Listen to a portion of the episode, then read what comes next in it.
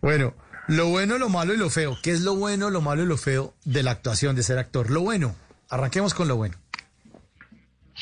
Lo bueno de ser actor, pues francamente que, que es maravilloso cuando uno recibe un buen libreto, cuando uno está con un buen director, cuando uno está con un buen elenco, eso es maravilloso. Realmente es, es estupendo. Y, y también pues eh, yo viví una época de oro en donde llegaba con una maleta de una grabación y cogía otra y me iba a, otra grabación, se me cruzaban a veces dos cosas. y incluso a veces eh, hasta tres, tocaba hacer acrobacias ahí, pero, pero también hay momentos de vacas flacas. También hay momentos de vacas flacas, como te decía, y también hay momentos en donde uno está en, en cosas que uno dice, pues si uno está en una historia que no es muy buena y con un director que no es bueno, eh, es, es, difícil. Pero para abreviártelo en, en, dos palabras, es como cuando uno tiene una escena, eh, cuando uno tiene una escena de amor con, con una... Cuando uno, cuando, uno, cuando uno era galán, porque ahora yo soy el papá del galán, pero cuando uno era galán.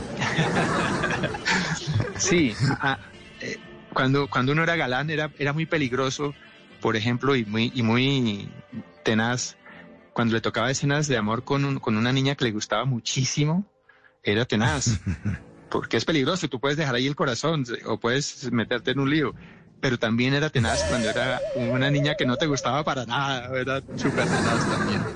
Entonces, eh, esas son las, los, son los gajes del oficio y otras son los gases del oficio.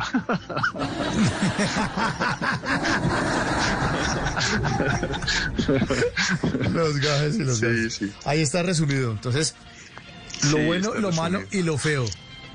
No, ahí está resumido con Santiago Bejarano esta noche. Bueno, usted ah, es un, profesional muy, muy, muy grande, eh, como les cuenta, 30 años, más de 50 producciones en cine, en televisión, están demasiados papeles, pero ¿cuál personaje de verdad se le ha quedado, le ha dejado huella o lo ha dejado herido?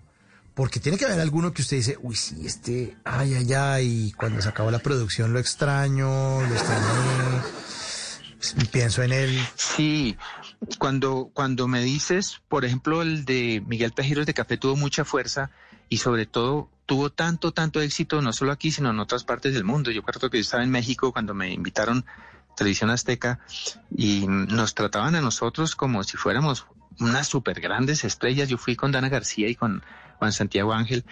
Y recuerdo que estaba yo en las pirámides de Teotihuacán y yo dándole gracias a Dios de estar ahí, de esa belleza de sitio maravilloso. Y de repente me volteo y veo una cola de 15 personas pidiendo autógrafos y querían fotos conmigo. El uno era de Puerto Rico, el otro era de México, el otro era de Colombia, el otro era de Estados Unidos. En fin, increíble el éxito de esa novela. Y ocurrió que después quisieron seguirme llamando para lo mismo. Los directores querían que yo hiciera algo muy parecido porque sabían que tenía éxito, sabían que estaba eh, como, como, como pegado en el, en el público y fue algo que fue difícil de quitarme porque normalmente uno debe, cuando se termina un personaje, cambiarlo y salir a otra cosa. Pero, pero fue un personaje difícil de, quitar en ese aspecto y, y, también porque trajo grandes satisfacciones. Me seguían llamando a, eventos de beneficencia, me seguían llamando a, animar cosas en empresas, en fin, a ser jurado en los reinados y, en fin, pero, pero, y entonces fue difícil de quitar y fue, y pues lo recuerdo con, con mucho, mucho cariño. Fue un personaje estupendo y me marcó mucho.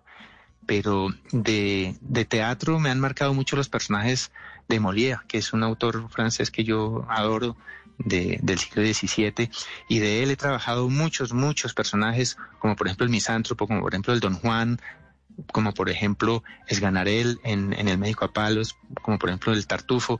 Ese tipo de personajes a mí me fascinan porque son de carácter, son de época y son lindos.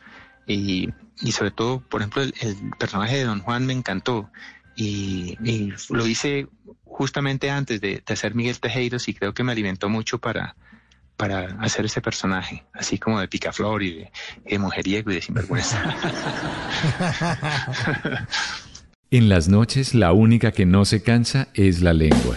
Por eso, de lunes a jueves a las 10 de la noche empieza Bla Bla Blue con invitados de lujo. Hola, soy Marcela Carvajal. Los saluda Julio Alberto Ríos, Julio Profe, el youtuber. Los saluda Ever Vargas. Saluda María Jimena Dulzán. Les habla Jaro el trompetero. Les habla Alfredo Gutiérrez. Con buena música, con historias que merecen ser contadas, con expertos en esos temas que desde nuestra casa tanto nos inquietan y con las llamadas de los oyentes que quieran hacer parte de este espacio de conversaciones para gente despierta. Bla bla blue. De 10 de la noche a 1 de la mañana. Bla bla blue. Porque ahora te escuchamos en la radio.